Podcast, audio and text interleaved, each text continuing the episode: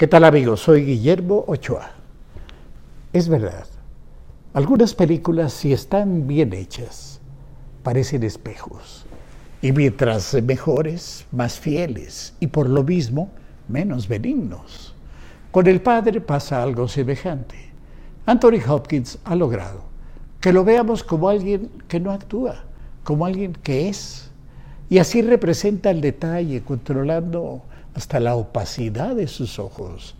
El drama que podría estar acechándonos en algún recoveco de la vida, una acechanza que no sabemos con exactitud de dónde viene ni qué la provoca, pero sí hacia dónde podría llevarnos, hacer la nada en vida, algo peor, a no ser.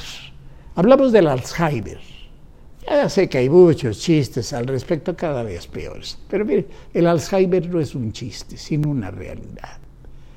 Un día un amigo médico me dijo, no te asustes si no te acuerdas dónde dejaste las llaves.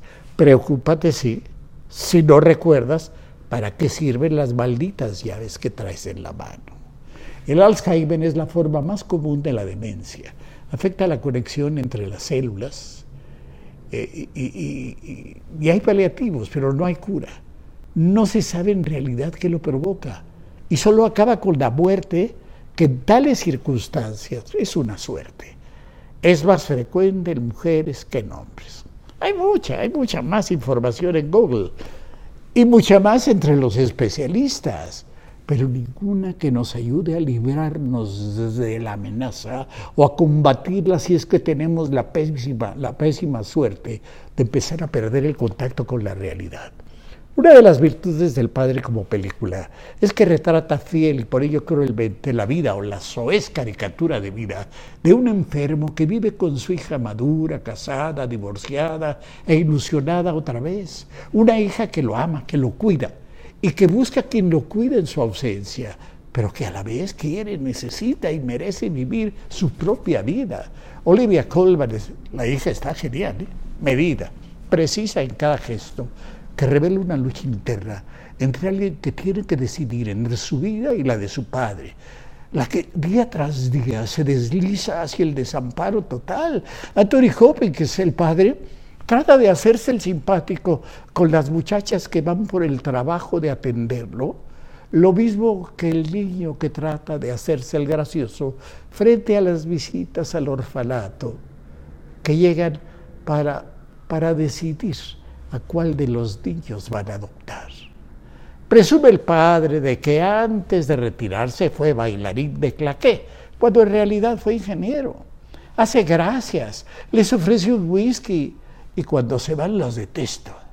Él quiere vivir como vive, en su departamento, solo que ni siquiera puede darse cuenta de que hace tiempo no vive en su departamento, que tuvo que llegar al de su hija, de arribada forzosa, porque ya no podía valerse por sí mismo y ahora piensa, pero piensa, acusa que se lo quieren robar, cuando en realidad lo que no comprende es que lo que hizo fue llegar a pudrirles las vidas a su hijo, a su hija y el yerno que harto, estallando, le pregunta y la escena se repite, ¿es real? ¿Ocurrió? ¿Cuándo se largará y los dejará vivir en paz? No intuía yo al comenzar la película, sino casi hasta el final, porque vino a mi memoria el peor día en mi niñez, cuando mi madre me fue a dejar al jardín de niños y al irse me quedé llorando, pataleando, aferrado a las rejas de donde una maestra trataba cariñosamente de separarme. No sabía si mi padre, si mi madre volvería o no. No sabía qué sería eh, de mí, lo mismo que el padre no sabe qué pasará con él si su hija se va a París, como parece planear. Vive el padre entre alucinaciones.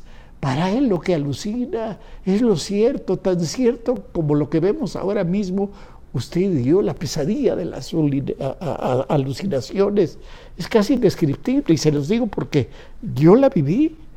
Yo la viví en los seis, siete días que viví en, ¿cómo se llama? Terapia intensiva en el hospital de Interlobas Ángeles.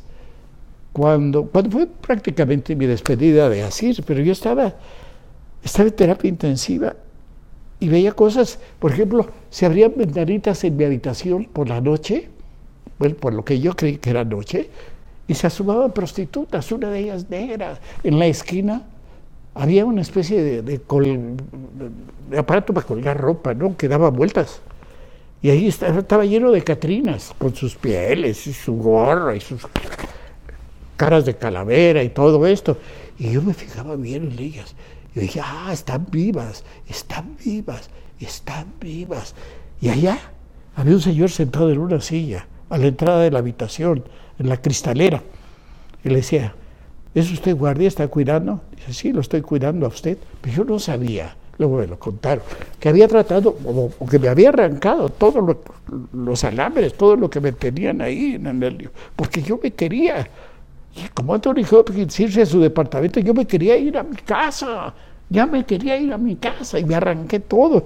Entonces me ataron a la cama. Y, y como me ataron, entonces lo que, lo que soñé, bueno, lo que veía, es que me llevaban en una balsa sobre el mar, porque era como el Dios para alguien que, para algunos que estaban en la costa. Y por allá gritaba uno de mis nietos, Arturo, ya suéltenlo. Y ellos decían que me iban a soltar. Pero fíjense que las enfermeras de noche abrían un garito, tenían una ruleta. Y la isla de las enfermeras Estaban jugando con fichas y cartas y todo esto, tapetes verdes, y al fondo había un hombre, un hombre, un pelirrojo, que es actor y no me he podido acordar cómo se llama, no es de los principales, pelirrojo, que estaba simplemente parado, pero sin moverse, no se movió en, pues en todo sueño, en la alucinación, en los días, no se movió, no pestañó, tenía la camiseta blanca manchada de rojo cuando al fin pude acercarme a él por algo, vi que la camiseta era roja porque tenía sangre, estaba lleno, lleno. Y así fue la alucinación. Así vive Anthony Hopkins en esta eh, película, en cosas que no sabe si son reales o no. Es una extraordinaria película. Habrá personas que le digan, como a mí tres, que no la vea, que no la vea. Y no es por mala, es porque es una película que impacta mucho, pega mucho, pega mucho. Depende de la persona. Me supongo que mientras más grandes somos, pues más nos pega, ¿no?